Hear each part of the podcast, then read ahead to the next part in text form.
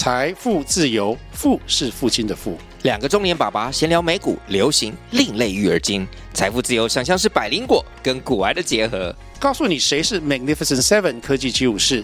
你该买瘦瘦比双巨头吗？从马斯克到泰勒斯，从华尔街到好莱坞，我们都追得上。新的一年听新的 Podcast，让我们一起财富自由。富是父亲的富哦。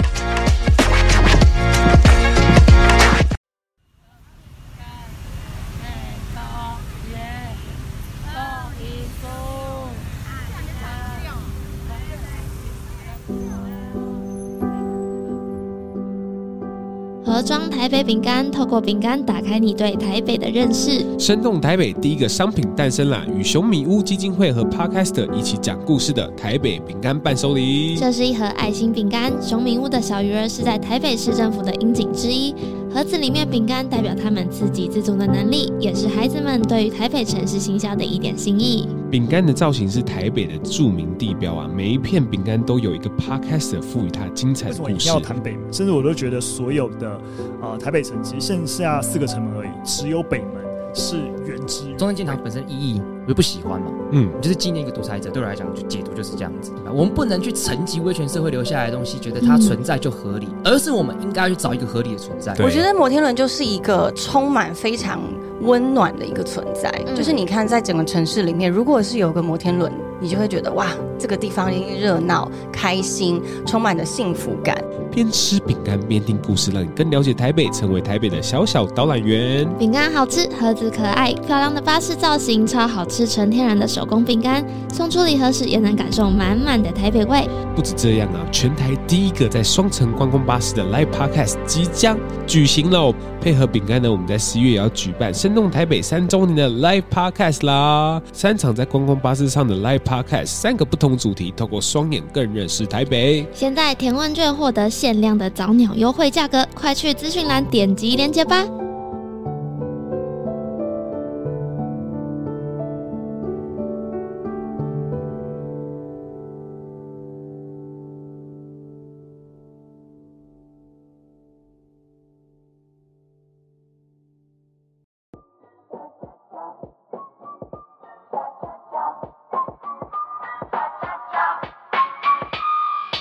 欢迎收听《生动台北》。Hello，大家好，我是 Leo，台北市的街头导览员，AKA 非常机车的 Podcast 公司老板。我是明轩，不知道有没有水逆的在台北工作的人。在这个节目里呢，我们用不懂时事、不懂故事，来看说台北这个城市。明轩现在是几月几号？现在是几点几分呢？现在是八月七号的上午十一点十二分。最近呢，就是我跟明轩有点诸事不顺的。其实就是刚刚，我觉得像你刚刚开录前讲的，真的好像也没有到诸事不顺，就是那一些人事物，就让你觉得说啊咋卡住。我最近开始研读一些佛教的书籍，真的假的？你是认真的吗？这个过程中呢，我就一直在去上网去查说佛教，佛教 就是净化心灵的一些东西。佛曰说什么？曾经佛说什么？哎、欸，可是我觉得我生气的时候看到那些东西，并不会真的认真开悟。哎，就是我觉得你要我。把这个生气的能量，然后转换成说什么他们都是来给你修炼的，我就做不到哎、欸，就凭什么他出现，然后就是给我修炼，然后让我气得要死啊！我跟你讲，我觉得身为人就是好好捍卫自己生气的权利。明轩曰，明轩曰，因为我当下会很讨厌这种生气的感觉。我觉得人都是讨厌生气的吗？你讨厌生气吗？不知道，可是我知道我很讨厌生气。我觉得最近公司就是来了一个新人啦，然后我就觉得他就是活在自己的世界，然后让大家为了 cover 他，大家都过得很辛苦，然后他又就是淡淡的说：“我觉得这里没有什么仪态。”意思就是说，可能哦，他觉得就是我们服务员并没有特别的训练啊仪态，我就觉得说你自己在那边漂漂亮亮，是因为大家都在 cover 你，可是他好像没有什么感觉。那你可能很温柔的去提醒他说你这里要做好的哦的时候，他又会有自己的想法，就继续用他的方式去过日子。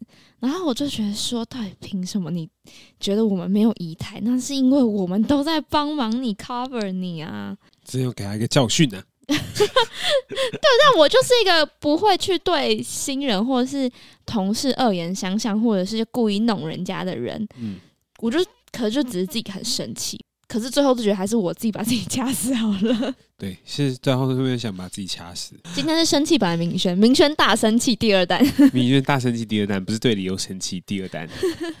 我们前面的那个抱怨抱怨完了，我会会不会用？可能不知道。反正呢，最近呢，大家就是如果打开这个节目，会有听到我们最最前面那个广告资讯嘛，就知道说我们和中台北最近呢，就是会陆陆续续的开始募资，然后相信大家已经看到问卷了，不知道大家有没有填问卷呢？有吧，该填了。如果还没有填问卷的，拜托，不是拜托。你现在立马打开你的 Apple 或者是什么任何的收听连接，请填。蛮开心的是，我们就是陆续的接到一些合作合作邀约，可能看到了这个品牌合众台北这个饼干真的是有够可爱。所以反正我们真的蛮用心啦，所以呢，就是有越来越多可能大家都已经听过很熟知的一些品牌来找我们合作，哎，超开心的。对，然后呢，我们希望就是这个饼干的事情可以一切顺利，然后。也希望募资可以成功，然后我们就可以带小那个小朋友们出去玩。哦，对，我们就是希望募资成功之后，我们就会有已经有跟熟米屋可能有聊过这件事情，希望可以带这些孩子们去放一天假，这样子。好了，所以就是希望大家可以就是好好的期待，就是我们接下来的活动跟合众台北的东西喽。没错，那接下来就进入到我们的新闻时间，李宁周报。今天呢，我相信呢，这个新闻呢，大家已经觉得说，哦，这个新闻已经过一个礼拜了，已经过红了。哎、欸，我真的觉得超好笑。那时候 Leo 跟我跟他说，我已经预见你这个礼拜要讲什么。我说，哦，我应该不会讲吧？就我刚刚看到，真的就是他做功课的时候，我就说，始终如一的没创意。最近，呃，台湾发生很大的事情，或是国际上面的媒体发生很大的事情，就是裴裴洛西访台这件事情。没错。那请问你有要念标题吗？今天？欸等一下哦，就是裴洛西访台这件事情。然后呢，我觉得很有很有趣的事情，就是你知道吗？裴洛西这三个字在前三四天就成为台湾的流量密码。你说，只要不然任何东西打裴洛西，就会被演算法打出去。对。就是真的吗？然后大家开始研究裴洛西的各种事情，裴洛西的穿搭，裴洛西的童年，裴洛西的老公，裴洛西的。那如果我等一下发一张自拍照，写说这样拍起来有像裴洛西吗？那会打出去吗？大家会傻眼吗？这样子，哎，确实，我告诉你，裴洛西呢，就是有人就是找他年轻时的照片。裴洛西以前呢，跟甘乃迪合合过照。然后呢，就是那个时候他非常年轻，他说就是很像奥黛丽·赫本，因为全部全世界媒体都在写佩洛西，然后我就在想说啊，到底要参考哪一个新闻会比较好，怎么样，怎样，怎样之类的。嗯、然后我就参考了总统府新闻，就是总统府他们其实会自己出新闻。哦，我不知道这件事情。就是今天蔡英文蔡总统做了什么事情啊，然后发表了什么事情啊，就会有总统府新闻。那我们以总统的府的新闻去讲今天开当今天新闻的开头。这样子，蔡英文总统接见美国联邦众议院院长佩洛西访团，并颁授佩洛西议长徽章，感谢在各领域积极推动台美关系以及支持台湾的国际参与。总统表示，哦，佩洛西议长是台湾最坚定的友人，访团议员也就是美国众议院的重要领袖，非常感谢这次来台访问，展现出美国国会对台湾坚若磐石的支持。呃，为什么会选这则新闻的原因呢？其实是。哦，我想了很多切点，我想讲呃裴洛西的。那可是我觉得我最喜欢就是在整个访谈过程中，我觉得最让我感动的事情就是裴洛西那天总统府的演讲演讲。哎、欸，其实我其实那时候我好像是有跟到一小段直播。我是觉得蛮感人的、欸，嗯，裴若曦那天就是行程满档，我真的觉得他不能置信，他是个八十几岁的人。哎、欸，我真的超不敢相信他八十几岁，真的超不敢相信。还是我们不会看外国人的年龄，就跟外国人看亚洲人都觉得我们年纪很小一样。我觉得一方面是这个，然后另外一方面，其实我觉得他的行程长这样子，真的不像是八十几岁的人的行程，你知道吗？就是一直在坐飞机，然后呢，坐飞机到了一个地方之后，早上可能六七点，就是可能去接见非常重要的领袖人物，然后呢，行程满档，然后晚上又要坐飞机去另外一个国家。我想说，我的之前阿妈真的是完全没办法想象说他在做这个事情。可是这个事情，他可能就从三四十岁做了四十几年啊，确实做了四十几年，所以这件事情就是他的。日常吗？哎、欸，可是我真的要跟大家说，其实裴洛西他是从比较晚年的时候才开始执政的哦。嗯，呃，我觉得是这样子，就是我们今天开始，我觉得想带大家用不同的方式去讲这个故事。嗯，有几个片段是裴洛西在总统府演说的时候的片段，这样子，然后给大家听。好。It is such a high honor to receive the Order of the Propitious Clouds with special grand cordon from you. We are so proud of your leadership, a woman president in one of the freest societies in the world. It's great immense admiration for your leadership and great personal humility that I accept this award. Humility because I accept it not for me only, but for our members of Congress who are so instrumental in all that you said about our accomplishments together. 先跟大家就是稍微翻译一下。最刚开始发表演说的时候说谢谢，就是总统给我这个勋章，我很感谢。嗯、然后他在最刚开始的时候他就说。呃，也谢谢，就是个女性的总统这样子，也就是蔡英文。我自己身为女性的领导人，也非常虚心的接受这个勋章。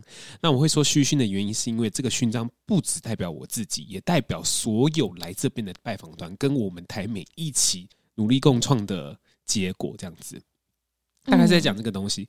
他从开头的时候就在讲，非常强调女性这个东西。哦，对啊，嗯，从开头到中间到后面的时候，一直有强调说，就是很感动，就是台湾有一个女性的总统。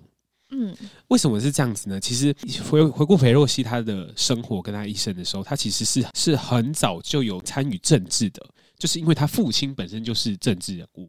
嗯，可是呢，他实际上踏入政坛的时间已经是很晚期了。为什么是很晚期呢？他其实在一九六三年结婚，一九六三年大概是六十几年前。六十几年前就结婚喽，然后呢，在他二十九岁的那年，他已经有了五个孩子，好强哦！你想象明确，你过两三年，然后你现在有五个孩子的样子，好赞哦！啊，不是，我就是一个想生很多孩子的人啊。真的吗？想生五个孩子吗？我就是我想生三个啊。哦，就突然聊到这个话题，我就想，我就是想要到时候老了会有那种很热闹，大家过年一起回家的感觉，我觉得很幸福啊。确实是很幸福。然后他就是长时间的一直当家庭主妇，嗯，他是到很后期的时候才说好，我要出来选，我要出来就是从政。哎，这样这样，他家就有六张选票。假老公，假老公就两，哎、欸，突破盲点，没有啦，应该还不能投啦。对，然后我就觉得说，他确实是觉得说，他在这个岁数的时候出来从政，他一定是非常。有热忱，对，非常有热忱，也是非常希望女性在这个社社会上面是备受尊重，跟男性一样有相同的权利的。嗯，所以他其实，在从政过程中一直在不停的重复这件事情。很值得提到的是，二零零七年裴洛西当选那个众议院院长的时候，嗯。她第一次担任众议院院长的时候，她就是第一个美国众议院院长的女性代表人哦。所以她那时候当上众议院院长的时候，他就发表了一个演演说，说这对美国来说是一个非常重大的突破。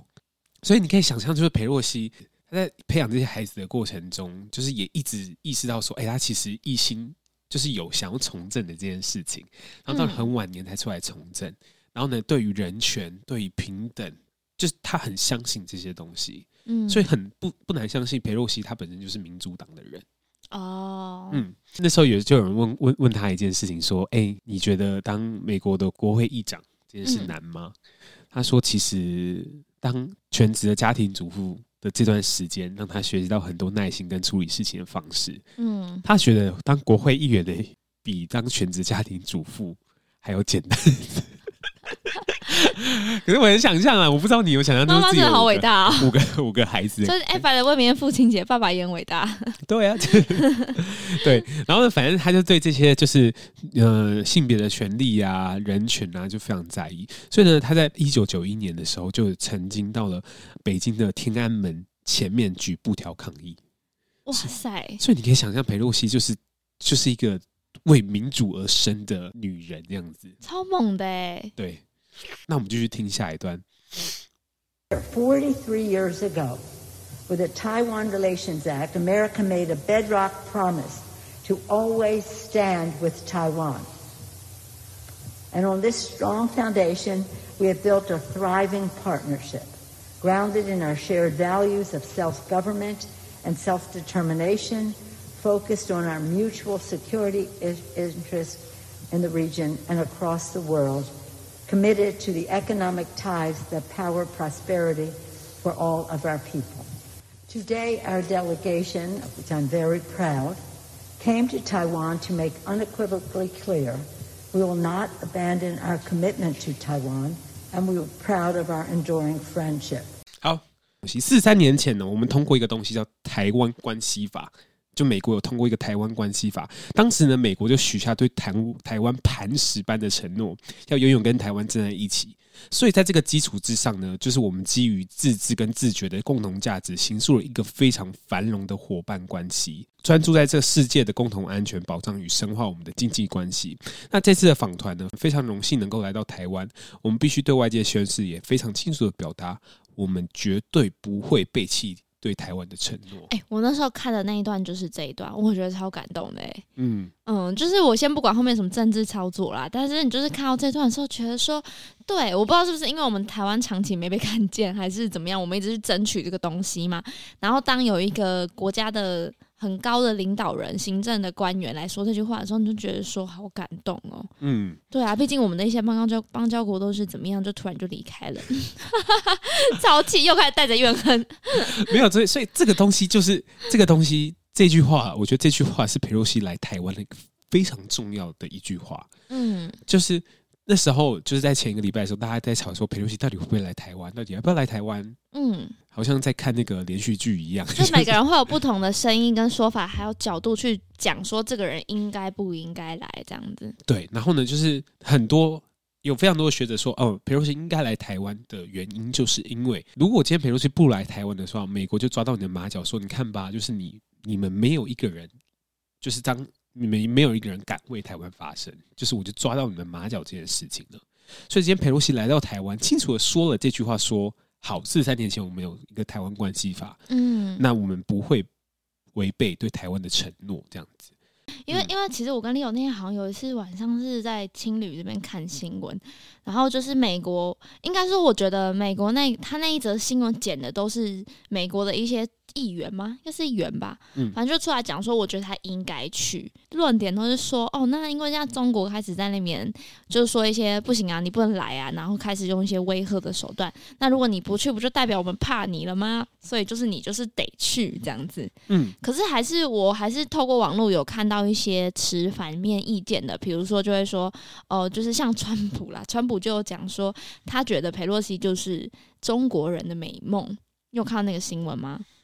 意思就是说，他给了中国一个借口啦，就是可以去呃做这件，就是可能就是做这个武力呀、啊、等等这些借口来侵害台湾。嗯，对。然后有一些议员的想法是说，就算中国真的要打来好了，他说，但他也觉得不应该是在这么敏感的时候佩洛西访台，因为他们刚好中国在连任嘛，那个。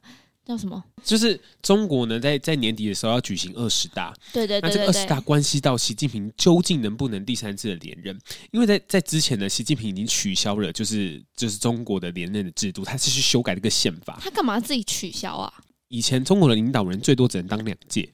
嗯，对。习近平呢，在两年前的时候取消了一个宪法说，说哦，没有限制连任的这这件事情。哎、欸，习近平真的不行。所以，所以是他为什么之前要做这件事情，是确保他。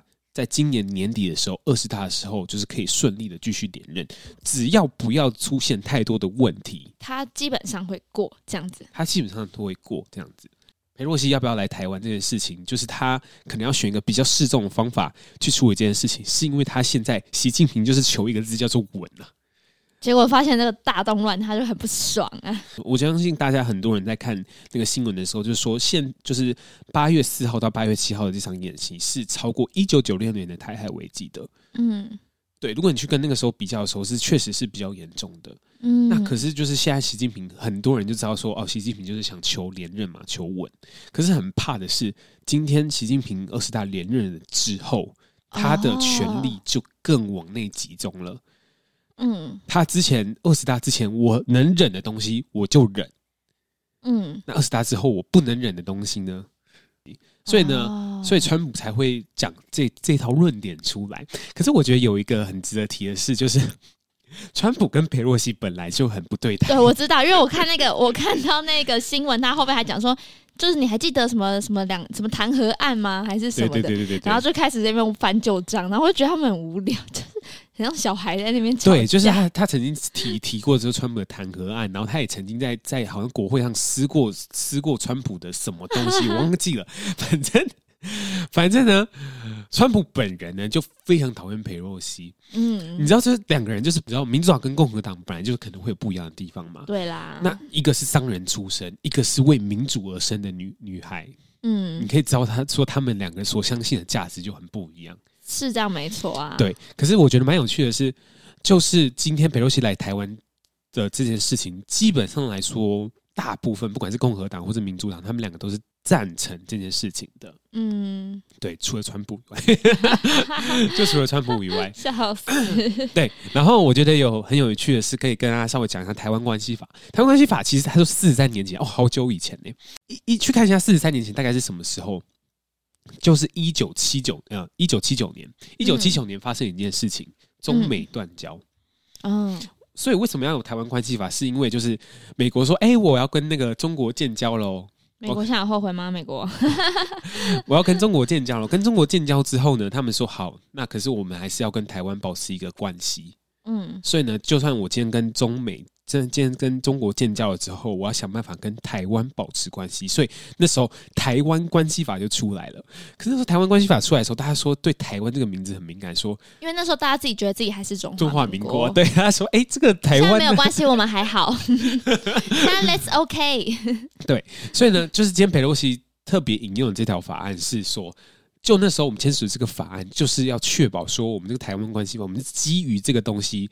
许下了对台湾磐石般的承诺，嗯，所以请大家放心，我们不会为违背我们的承诺这样子。Bravo，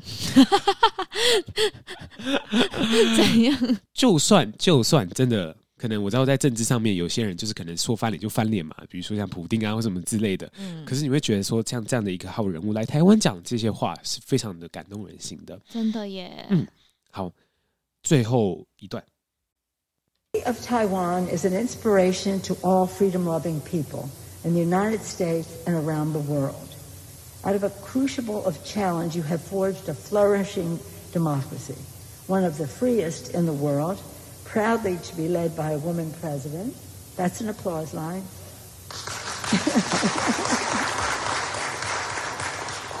Taiwan has been an island of resilience in the world. Indeed, the people of Taiwan have proven to the world that with hope, courage, and determination, it is possible to build a peaceful and prosperous future, even in terms of the challenges you face.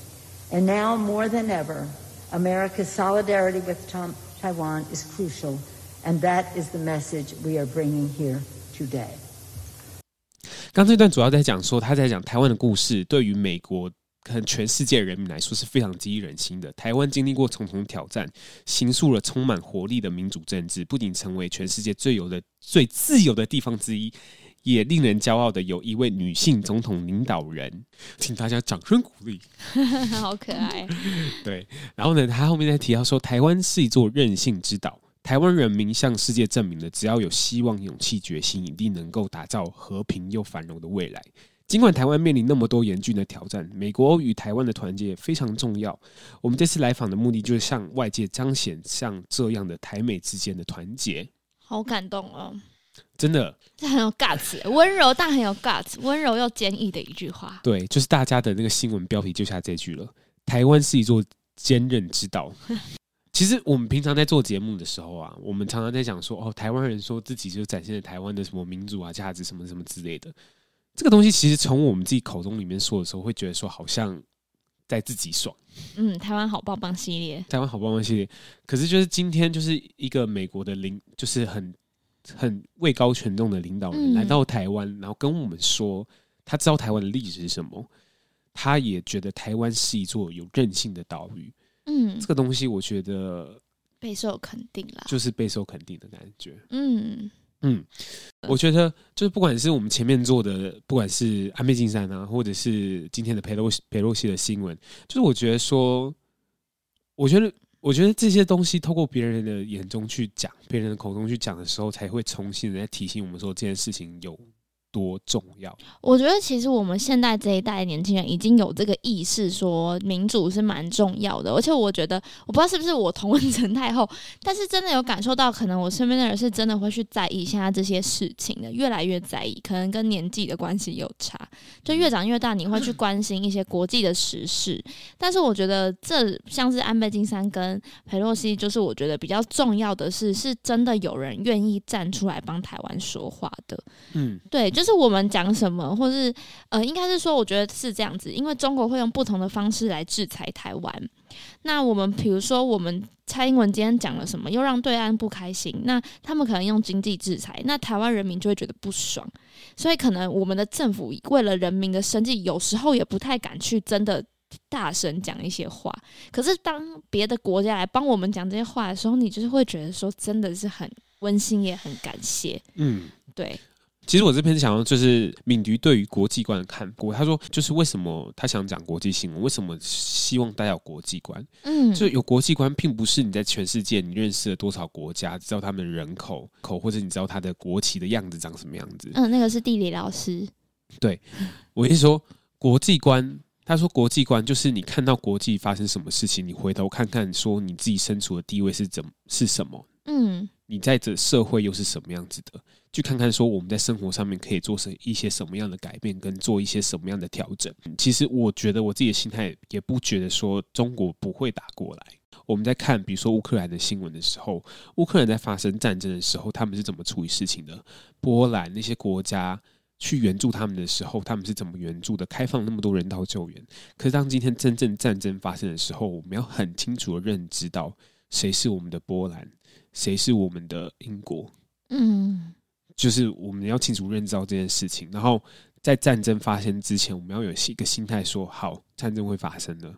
那像我刚刚那天这样讲的那个什么万安演习的东西，就是如果到时候真的发生了，我们当下要怎么去应变应变这件事情？对，我那天就跟说，跟明轩说，哎、欸，如果今天战争发生了，我会打电话给你，确定你在哪里？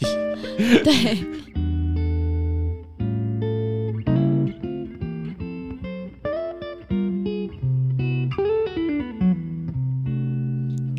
看台湾，除了大陆地图，台北街道名还藏了哪些秘密？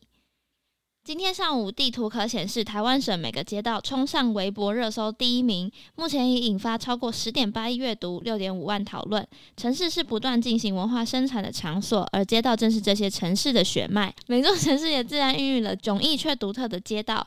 动力火车唱忠孝东路走九遍，罗大佑唱台北街头巷尾四处拢喜郎。一起看看台湾，依然是我们爱的台湾。哎、欸，我自己在带带团的时候也会讲到这个地方。真的吗？就是我们会特别停停在一个地方，就是那时候走过新生南路里面往内弯的话是青田界，可是就说，哎、欸，你看看周围有绿色的稻田或是什么之类的嘛，然后给大家猜，给他们猜说，哎、欸，这个是什么意思？他说，哦，这边可能是以前就是全部都是稻田。他说，嗯，这个东西虽然有可能对，可是这个名称不是这样来的。青田呢，其实是在中国的一个地方。然后我们就在讲说，你可能待会也会讲到，说其实非常多的呃街道名称是从中国那边搬来的。哎，对啊，就是其实我其实一直都有发现这件事情，就是尤其是我们这附近，就是自从来这边有录音室了之后，我才比如说宁夏啊什么这边才有去走，不然其实台北的西半边是我根本不会去接触，因为我都在东区。嗯，哦，听起来很有钱。我都在东区那边啦，离基隆比较近一点。对，所以后来来到这边就开始会去注意到说，哎、这些地名，或者是甚至是我当了车长小姐的时候，哎、比如说什么南京啊，这个都是地名，就是中国的地名这样子。就是如果把古地图摊开的话，会觉得哎、欸，我超喜欢看台北古地图的，你应该也是吧？没有，我之前访问过一个来宾，他很爱看。反正就是台北的有被日本人统治过嘛，所以我们的名字就是会有很多，比如说西门町啊、通啊、町啊这些词都是日治时期的词嘛。嗯。后来就是一九四五年，在二次世界大战结束之后，国民政府来了嘛，不是就想要去日本化。所以他们就颁布了一条叫做《台湾省各县市街道名称改正办法》，所以就把日本的那一些丁木等等的，就是都把它它弄掉这样子。嗯。嗯，然后就是在改正的时候，那时候有一个命名的规则，对，就是如果你们现在上网查，应该都查到，就是有四个，第一个就是要宣宣扬那个中华民族的精神，嗯，忠孝仁爱信义和平都是这样子，对，然后再来就是三民主义，就是。对啊，民权、民族、民生嘛，三个民或三民路之类的，然后再来就是伟人的名字，什么中山呐、啊、中正啊之类的，嗯、然后最后一个就是符合当地的生活习惯，然后是有意义的这样子。生活习惯是什么？我也不知道哎、欸。吃饭街，饭街，应该是不会这么难听。吸烟街，吃饭应该是。等下，我没有没有想到习惯的街啊。我我想到的可能都在宜兰那边呢、欸。什么东西？比如说，宜兰有什么踏踏路啊？你知道吗？踏走路的那个踏踏踏路，踏踏路，或者是什么田啊什么的。我觉得这个应该就是当地生活习惯，嗯，会有的路。但台北可能比较没有。但是那时候是改正办法里面有四个你可以去取这个名字的原则，这样子。嗯、但是其实那时候就是要改名的时候，就是你要想那个时空背景，就是其实他们台湾人对中国的地名是很陌生的，对。对，所以就算你现在就是为了宣扬，就是我们要回到中国，那时候的蒋中正他们他们嘛，想要回到中国，你把它都改成中国名字，台湾人还是没感觉啊。嗯、所以就是其实是一个人叫做郑定邦。不，我觉得他名字很好笑。镇定帮。镇定帮，你干嘛笑人家名字？我觉得念起来就是很像一个帮派啊。嗯，反正就是镇定帮，他就是一个呃，镇定帮来到台湾之后帮我们改的这样子。那他其实是公署民政处的一个代理。那公署，公署民政处，其实公署就是现在的行政院。他那时候被调来台湾的时候，他就是有被赋予这个重责大任，说：“哎、欸，就是你现在要去。”改台北市的名字，这样子。他怎么改的？他走在路上说：“这条就叫忠孝复兴吧。欸”他其实到时候说不定真的有这个。那时候这条就叫忠孝东路吧。他怎么没有弄一条定邦路？就自己的名字。啊、说不定有哎、欸，定邦路查一下，查一下。反正反正那时候他就是。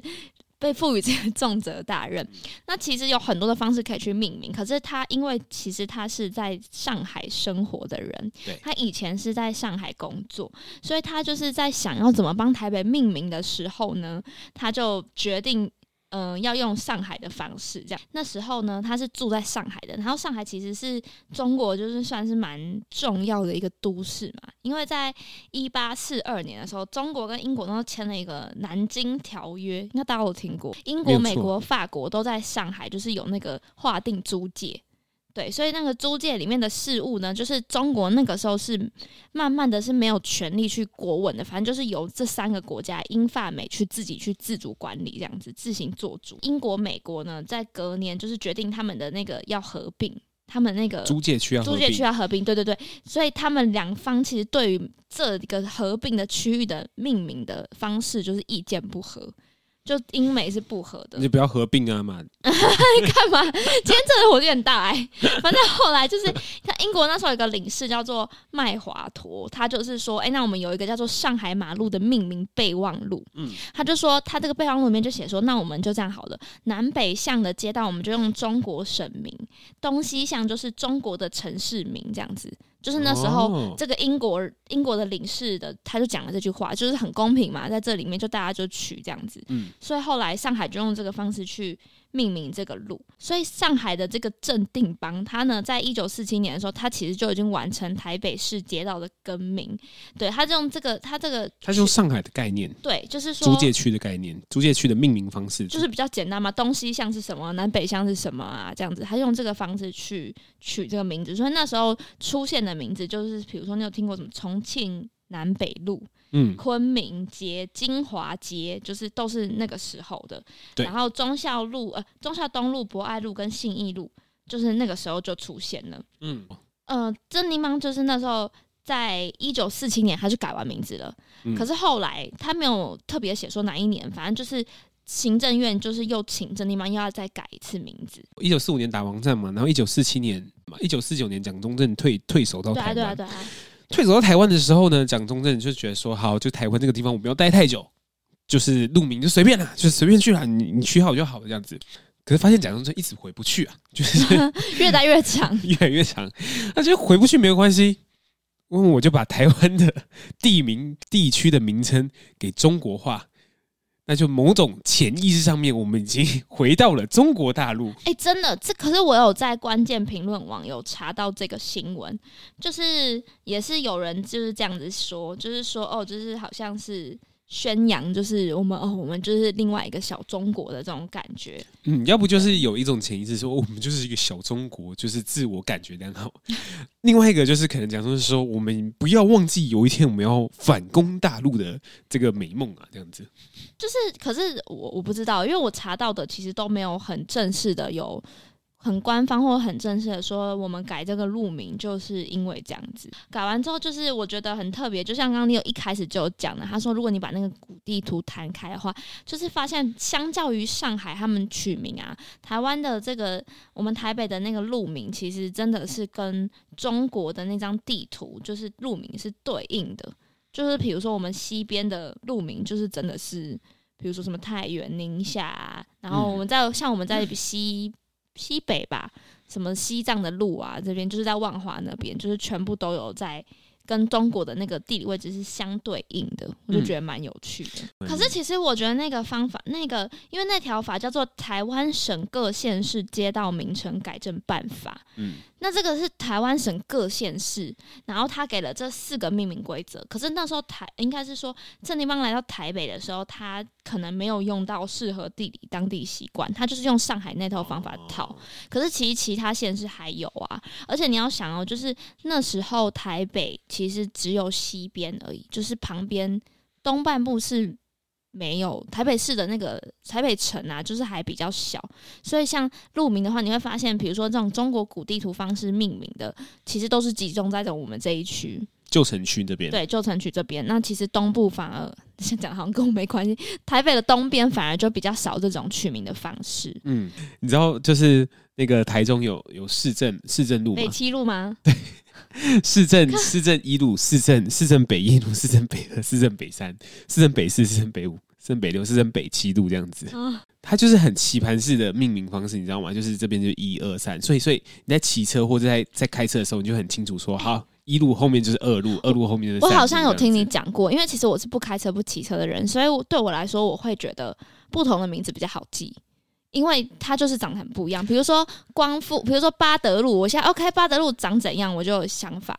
可是如果你今天跟我说中山东路一段，那我想说一段在哪？中山东路五段，五段在哪？就是我不知道。可是如果你今天是不一样的话，我可以用名字去跟去跟他做连接，这是不会开车的人的想法。反正就是，我就看到去年柯文哲有提出，他就在讲说，就是要改路名什么的，结果就是被大家骂爆，嗯。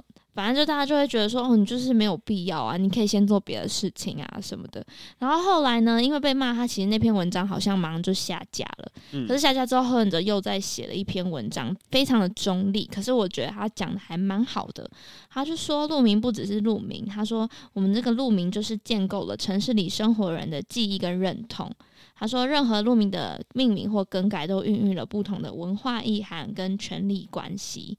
对，他就说他觉得就是呃，台湾有这么多取自中国省份的路名啊，他就说是高举反，他就在反攻大陆的时代，很多人都觉得这个是心灵寄托。他说，但现在他觉得跟在地的连接就缺少了，就是会让年轻一辈觉得说被淹没在一个很陌生的城市里。这是柯文哲写的啦，嗯。可是我自己在台北长大，我觉得并不会啦。就是可能柯文哲他们有经历到那个时期，到现在可以理解说为什么这个路名的取名是这样子。可是我觉得对我们新的一辈来说，这些路名反而就会有一些新的意义出现。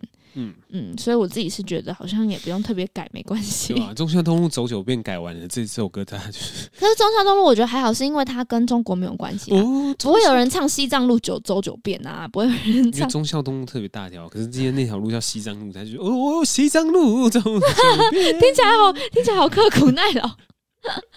西藏取经，感觉是要爬山的那种。唐三藏，对啊。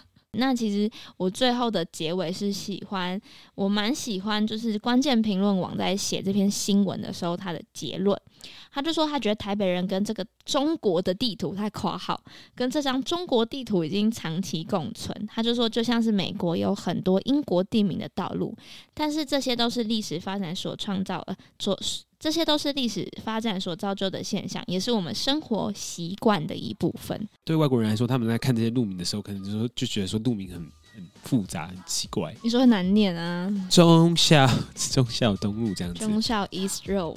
嗯，好吧，今天这个节目差不多这样了。然后，如果你喜欢这样的内容的话，欢迎你用不同方式告诉我们喜欢这样的内容，也别忘了去填问卷。问卷，没错，就是等。呃，问卷一结束之后，然后我们反正我们预计会在八月中呢，泽泽会上线，就是可以买到我们的这盒饼干，所以请大家一定要填问卷，我们才可以收到早鸟的优惠情报。嗯，好，那我们今天的节目就这样喽，那我们下次再见啦，拜拜。拜拜。